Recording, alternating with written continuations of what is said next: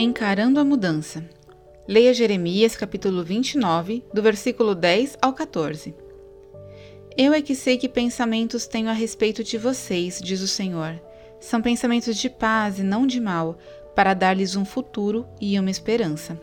Jeremias capítulo 29, versículo 11. Vi minha mãe chorar antes de eu me virar e seguir para o meu dormitório na faculdade. Eu era o primeiro a sair e ela não aguentou. Eu quase não consegui também.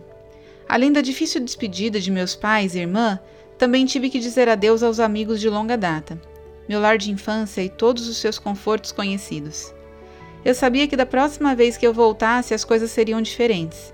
Os amigos que haviam ficado para trás teriam mudado, e o relacionamento que eu tinha com a minha família não seria mais o mesmo. Apesar dos telefonemas e mensagens de texto, já sentia uma sensação de separação. Lutei com a ideia de minha vida mudar tão rapidamente. Orei, refleti e pedi orientação a Deus. Assim como os discípulos tiveram que aceitar que Jesus estava indo embora e que seu antigo estilo de vida havia acabado, precisei lembrar que Deus havia me levado até ali e eu o segui. Embora as despedidas tenham sido difíceis, sei que me prepararam para o meu futuro. Saber que as mudanças fazem parte do plano de Deus para mim me deixou grato e otimista. Deus está conosco a cada passo que damos mesmo que esse passo seja em uma nova direção. Oração.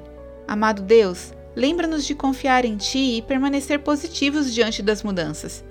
Mantém-nos nos caminhos da retidão ao trabalharmos para cumprir as metas que Tu estabeleceste para nós. Em nome de Jesus, amém. Pensamento para o dia. Mudar faz parte do bom plano de Deus para a minha vida. Oremos pelos novos alunos universitários.